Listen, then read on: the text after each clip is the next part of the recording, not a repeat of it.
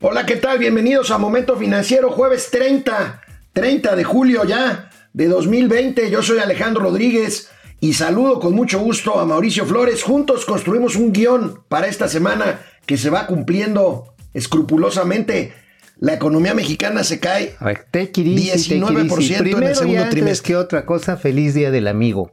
Hoy es el día del amigo. Pues Sí, Feliz ver, día del amigo, pues amigo. Sí, sí, sigo. Las cosas están de la chifuskis como para que nos olvidemos de las buenas cosas. Bueno, esta sí es una cosa, no sé si buena, pero pues es mi amigo, ¿no? Vamos a hablar de la caída histórica. Nunca se había caído el Producto Interno Bruto de México como se cayó en el segundo semestre. Y vamos a ver, Ahora sí dio el brutazo. y pues vamos a ver las maromas ahí en Palacio Nacional para justificar Tan lo injustificable. Tan padres. Tan padre. Esto es Momento Financiero. El espacio en el que todos podemos hablar. balanza comercial, Inflación, evaluación, tasas de interés, momento financiero, el análisis económico más claro, objetivo y divertido de Internet. sin tanto choro. Sí, Y como les gusta, peladito y a la boca. ¡Órale! ¡Vamos, réjete bien! Momento financiero. Pues como lo estábamos esperando, desgraciadamente, el INEGI, el Instituto Nacional Pero de te, gané, Estadística. pero te gané la apuesta. Da el dato y yo te digo. Me ganaste te la apuesta, sí. Bueno, el INEGI reporta este jueves la estimación oportuna del Producto Interno Bruto al cierre del segundo trimestre del año, o sea, al cierre de junio, la economía se cayó 18.9%, casi 19 puntos se contrae la economía mexicana. Pues se acerca al En el- 19.3%, ¿verdad? eh, ese que dijiste tú. Ajá, sí, sí. ¿Yo cuánto dije? Habías dicho hasta 21. Sí. Habías dicho hasta 21 y yo decía que estaba en un rango de entre Ahora, 19. Es el infierno. No, hay, hay unos peores, ¿no? Digo, digo, por ejemplo, tratar de justificar esto por parte Híjole, ahorita vamos de a ver y vamos a recordar lo que dijo el política. presidente hace tres meses cuando presentaron el anterior Producto Interno Bruto trimestral. Híjole, No, pero, pero, ya bueno. vamos a recuperarnos, ¿no? Sí, primero, bueno, primero vamos a ver la tabla, ¿no? sí, sí. Viene, viene, viene. Vamos a ver la acá. tablita, ahí está, ahí tenemos esta caída, amigo. Recuérdales que son actividades primarias, secundarias y terciarias, por favor. Las primarias son las extractivas, básicamente, minería, agricultura, pesca, eh, digamos todas las actividades en las que la transformación de un bien es, pues ahora sí que es inicial, o sea, lo sacas de la naturaleza. esas no se cayeron empiezan- tanto. No, afortunadamente la agricultura, incluso si lo vemos en la variación semestral al primer semestre, logró sacar tantito el pescuezo, ¿eh? Y por no dártelo a desear, las actividades secundarias, es así, ahí sí nos cargó. 26%, ¿a qué se refiere? Pues aquí una cuarta parte de la riqueza que se genera en fábricas, que se genera en talleres, que se genera a nivel de servicios especializados, se terminó, se cerró, se acabó. Y bueno, servicios que básicamente son comercio, también eh, servicios técnicos, servicios profesionales, médicos, maestros, enfermeras, cuidadores de adultos mayores, pues también se cayeron Bueno, de esa por supuesto, el presidente de la República tiene explicaciones para esta caída y tiene justificaciones y tiene optimismo. Bueno, está bien, es el presidente, tiene que ser optimista. Pues sí. Pero bueno, me dejas acordar, ¿qué, di- qué dijo hace tres meses el presidente? El 30 de abril, cuando se presentó una ligera caída en el Producto Interno Bruto del primer trimestre de este año 2020. ¿Por qué no recordamos qué dijo en ese entonces el A ver, presidente de viene, la viene, viene. Eh, miren, en la crisis de Cedillo, el primer trimestre, ¿cómo se cayó?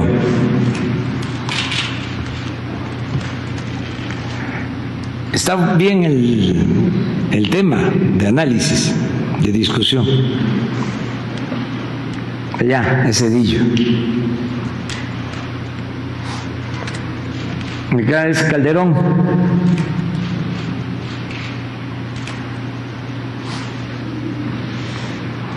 Y esto es lo de hoy, de nosotros,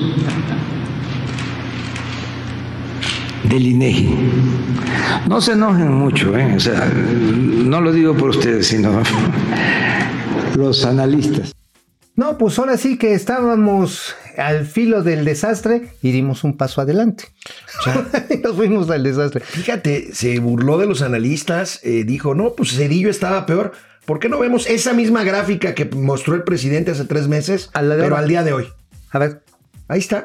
Todo Oye. esa parte que está bajo la línea, que es negativa, incluyendo lo rojo, que es ya la consecuencia asociada con el coronavirus, es negativo, es, es el una gobierno, quinta parte. el gobierno de Andrés Manuel López Es una quinta parte de para abajo, una quinta parte. Ahora, aquí lo interesante y lo importante a final de cuentas son las consecuencias, porque seguramente vamos a ahorita a escuchar las palabras del presidente que dice, pues que esto no representa más pobreza.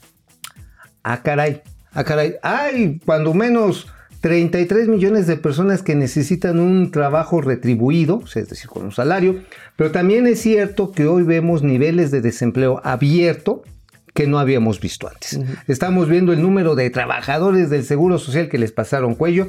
No sé ustedes, pero yo cuando menos en mi círculo inmediato, amigo, pues las reducciones de ingresos van de entre el 60 y el 30%.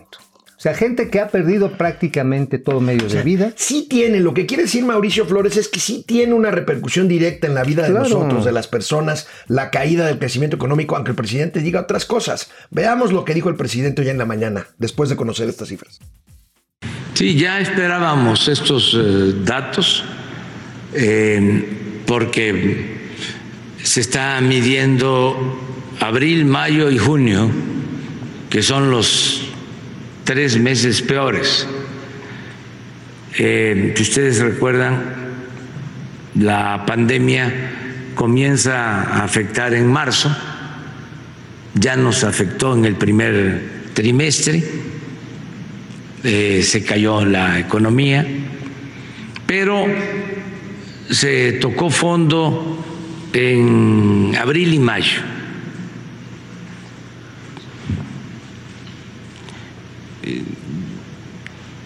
Y se puede medir, independientemente de los datos del INEGI, en la pérdida de empleos.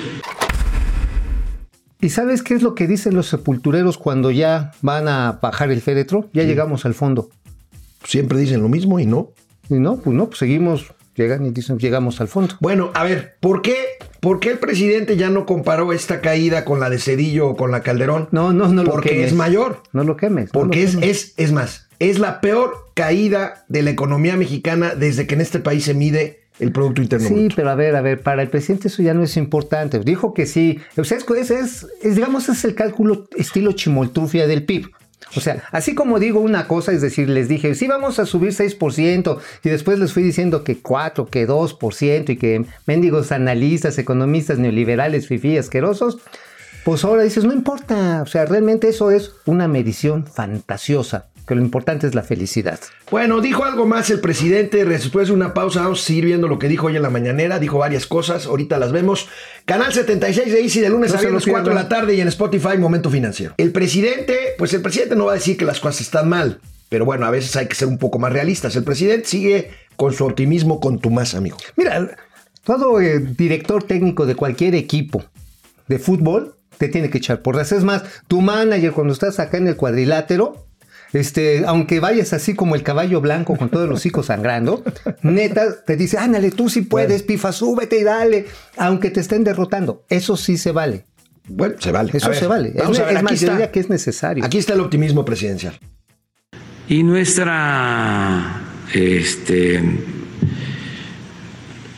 eh, propuesta de enfrentar la crisis eh, nos está eh, resultando favorable porque dijimos que a partir de julio empezábamos a levantarnos.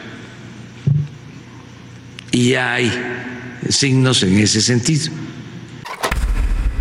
A lo mejor algunos amigos de la nueva generación, los millennials y los generación Z, estos a lo mejor no se acuerdan del coyote y el correcaminos. Y los pandemials. Y los pandemials también no se acuerdan del coyote y el correcaminos. Pero el coyote cuando veía venir una rocota sacaba un paragüitas. Esa es igual la respuesta que está haciendo el gobierno mexicano. Esa es la estrategia. Hemos sacado así un paragüitas, así para taparnos del chubascón. Y de todas maneras, pues este, la dinámica, hay acciones, si hay que decirlo, hay acciones son totalmente insuficientes. Eso hay Bueno, que el presidente, el presidente insistió, dice, dijo que ya pasó lo peor. ¿Tú crees? ¿Qué puedo decirle a la gente, al pueblo? de que ya pasó lo peor y que funcionó la estrategia y que ya nos estamos recuperando. Que los datos son hasta el mes de junio, que no incluye julio y todo lo que este, consideramos va a suceder eh, en agosto, septiembre y eh, lo que falta del año. Y que va a ser una V que caímos, que esto es lo que estamos viendo ahora, también como cayeron todas las economías del mundo. O sea, no es un asunto de México, es un asunto mundial por la pandemia. Entonces, en el caso nuestro es que caímos y ya estamos eh, repuntando, ya estamos saliendo el presidente está apostando al vuelo del águila y la verdad que estamos viendo el vuelo del sopilote. Mira, nada más para dar datos así concretitos. Eh, en las plazas comerciales empezaron a recuperarse empleos aquí en la Ciudad de México. Ya hay algo así como 7 mil trabajadores que regresaron a estos lugares. El único problema es que, pues sí, son 7 mil, pero le dieron gas previamente a 21 mil. Es decir, ¿por qué? Porque cada vez va menos gente a las plazas comerciales por las medidas de la sana distancia. Pero hay otro factor que no es circunstancial. Circunstancial vamos a decirle al COVID para hablar como economista, a estos que no le gustan al presidente. Pero hay otro estructural. El estructural es la pérdida consistente de la confianza de los inversionistas. Y esa inversión está detenida. Está, digo, así vean, bueno, vamos a tener los próximos días, ¿no, amigo? el informe del indicador de inversión, de inversión fija, bruta. Y lo que vamos a ver está en que, pues, que no anda, no es que ande tonta, al contrario, es muy viva y no se quiere. El presidente se enojó porque nosotros estamos hablando de esto, de la economía del PIB. ¿Cómo, ¿Cómo hablar de que el PIB se cayó como nunca en la historia de México? Y dice, mejor que hablemos de los Oya, pero bueno. Oh, el pero presidente vamos a antes de del eso, grito. O del grito de la grito. independencia. Oye, el ¿tú vas a presidente. No. Además, ya dijo que, que llevan antorchas y no sé qué, como un mitin ahí. No, Oye, entonces que y, una- y unos, este, como, como unos arrobos de, de leña verde No. para quemar a- ahí a Bueno, los el presidente, el caso es que se atrevió a decir en palabras llanas, bueno, en palabras mías, que no hay tos. Crecimiento no necesariamente eh, significa eh, más o menos pobreza. Ese es un asunto de la tecnocracia, de la forma como medía anteriormente. Eh, se puede caer la economía 10% en el semestre, pero si tenemos un aumento en las remesas del, del, del 10%, ¿qué significa? ¿A dónde va ese dinero? Va abajo, va a 10 millones de familias de los pueblos de México A ver, este, no es por echarme porras, pero hoy les recomiendo una columna que escribí mí mismo, que está bien bonita, bien chida, que se llama PIB, la ineficacia de las transferencias sociales, en el mejor periódico del planeta Tierra y Planetario de Circunvecinos, que es La Razón de México, donde lo que ponemos en duda es precisamente este modelo de crecer desde abajo. No ha generado la atracción suficiente sobre la demanda agregada. Punto. Así de simple. Así están los datos. Bueno, vamos a pasar lista Héctor, Héctor Gerardo Trejo. ¿Cuándo van a sacar su nueva medición de felicidad? Pues habría que esperarlo. Ani Mil, ya lo perdimos. Francisco García, bendita ignorancia. Sonia Hernández. Sí, bendita Vaya, vaya, el austericidio no sirvió para nada. ¿Cómo no? Pues para morirse más rápido. Pa- Francisco Guerra, chavales, hombre, muchas gracias. Hombre, gracias. En este circo solo estoy esperando a ver a qué hora salen los leones.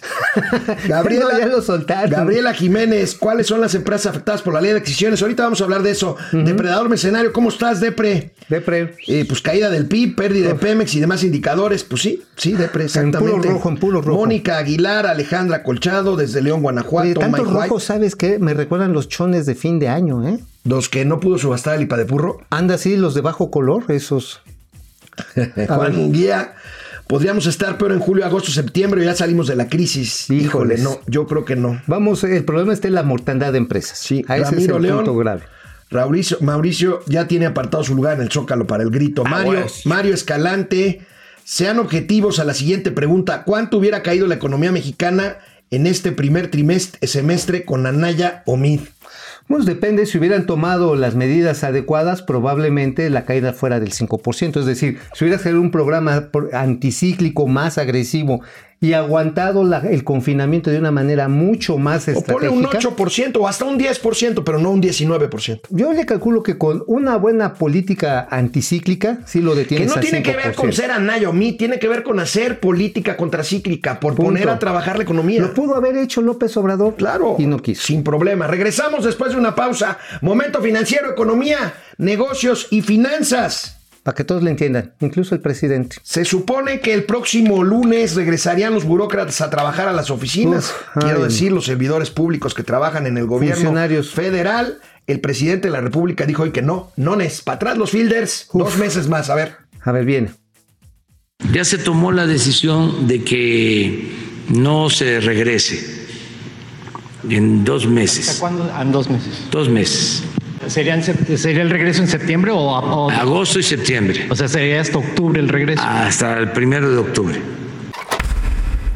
Bueno, pues sí, la verdad está en que, pues, este, pues sí hay este optimismo, pero el problema es que ese es el optimismo de aquel que nunca ha tenido un negocio. No, sí, ya estamos recuperándonos. No, no, a ver, si cerraste el changarro y ya se te camaron tus ahorros en la renta, en el capital fijo, en que porque tuviste que liquidar trabajadores, bueno, tienes que reempezar y muchas veces tienes que reempezar como empleado nuevamente. Estoy hablando de las pymes.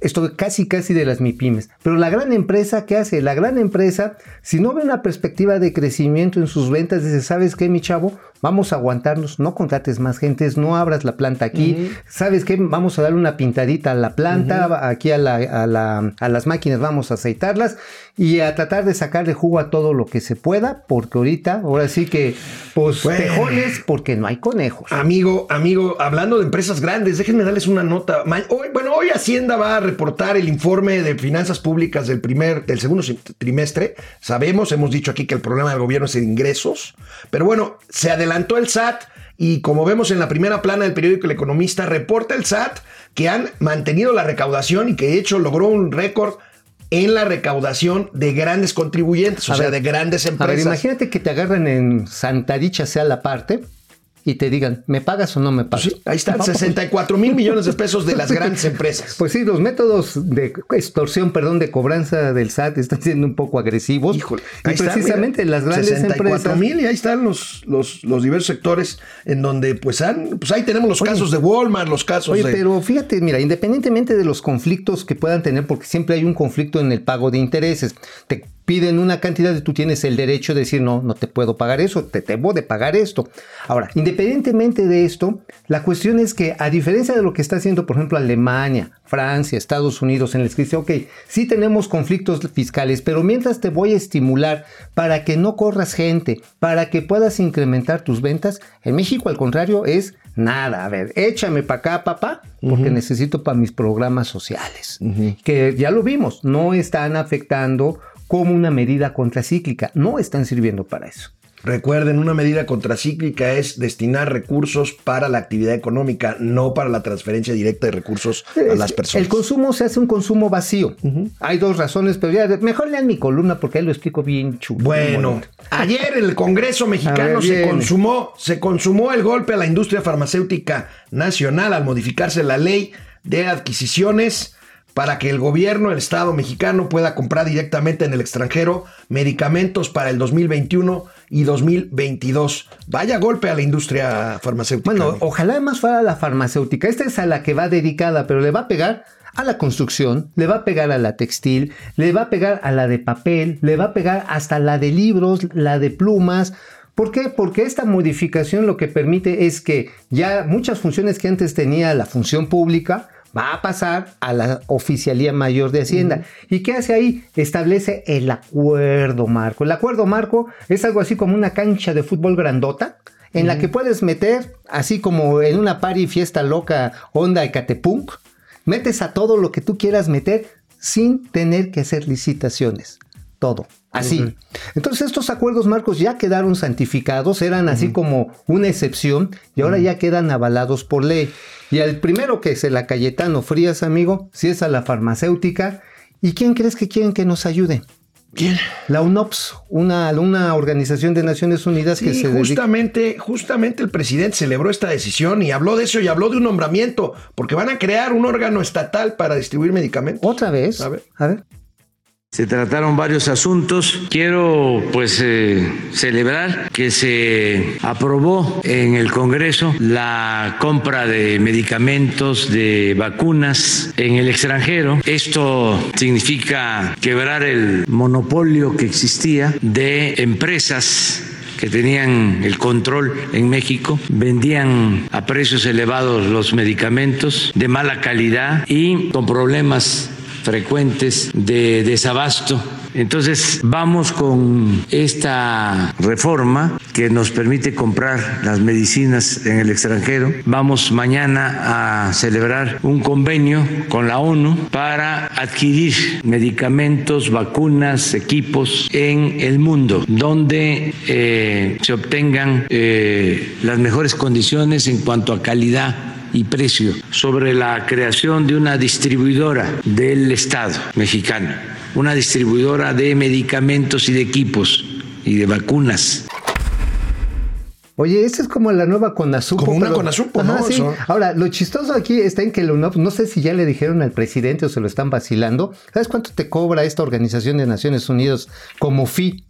Te cobra el 4%. Si o sea, el fuera- 4% 90 mil millones de pesos. Sí, sí, ya lo hice el cálculo. Son cerca de 3.900 millones de pesos. Wow. Y además, y además, así otra cosa bien bonita, te piden garantía irrevocable bancaria por el 100% de la compra. Así. Bueno, mira, a mí me queda claro que este problema de, abasto de medicamentos lo generó el mismo gobierno, la verdad, porque no había problema y lo hubo ya el, el año pasado. Ya anunció quién será el coordinador de este nuevo organismo de distribución de medicamentos, David León, el que hasta hoy era coordinador general o nacional de protección civil, el que sale a hablar de los huracanes y todo esto. pues es buen personaje, de hecho es colaborador ahí en La Razón bueno, de México. amigos y amigas, yo soy un hombre, yo soy un hombre que me gusta sufrir. ¿Cómo se dice a los que nos gusta Eres sufrir? este masoquista. Masoquista. Soy masoquista por dos razones. Por tener que venir a trabajar todos los días con este señor. Ah, y porque le voy a Cruz. Azul. Bueno, ayer en la noche se supo que un juez li- libró una orden de aprehensión por presunto lavado de dinero contra Guillermo Álvarez Cuevas, el famoso Billy Álvarez, presidente de la cooperativa Cruz Azul. Bueno, sigue libre, no lo han agarrado, pero parece que se lo van a llevar al botellón. Pues sí, parece ser que va a ser uno más de los eh, fieles y muy reconocidos habitantes o inquilinos del altiplano, pero el hecho está en que sí sabes por cuánto lo están siguiendo por un presunto lavado de 400 millones de dólares a él y a Víctor Garcés, que fue su contraparte. Y eran Ahí, cuñados, ¿no? Cuñados y eh, se agarraron a balazos en alguna ocasión. Mal asunto, es más, ya pónganle aquí esta anotación. Viene cambio en la directiva de Cruz Azul y también del equipo. Bueno, pues ojalá y con todo esto seamos campeones este año. Pero bueno, veamos rápidamente antes de irnos, antes de irnos la nueva moneda de 20 pesos que empezó A circular para conmemorar el 500 aniversario de la fundación del heroico puerto de Veracruz. Ahí tienen la nueva moneda de 20 pesos. Qué bonita, ya está circulando. Amigo, te voy a ver mañana viernes. Por supuesto que yes. Este viernes sí estoy aquí. Aquí nos vemos mañana. Momento financiero, economía, negocios y finanzas para que todo el mundo, hasta Billy Álvarez, le entienda. Porque le van a hacer falta, ¿eh? Vamos, réjete bien. Momento financiero.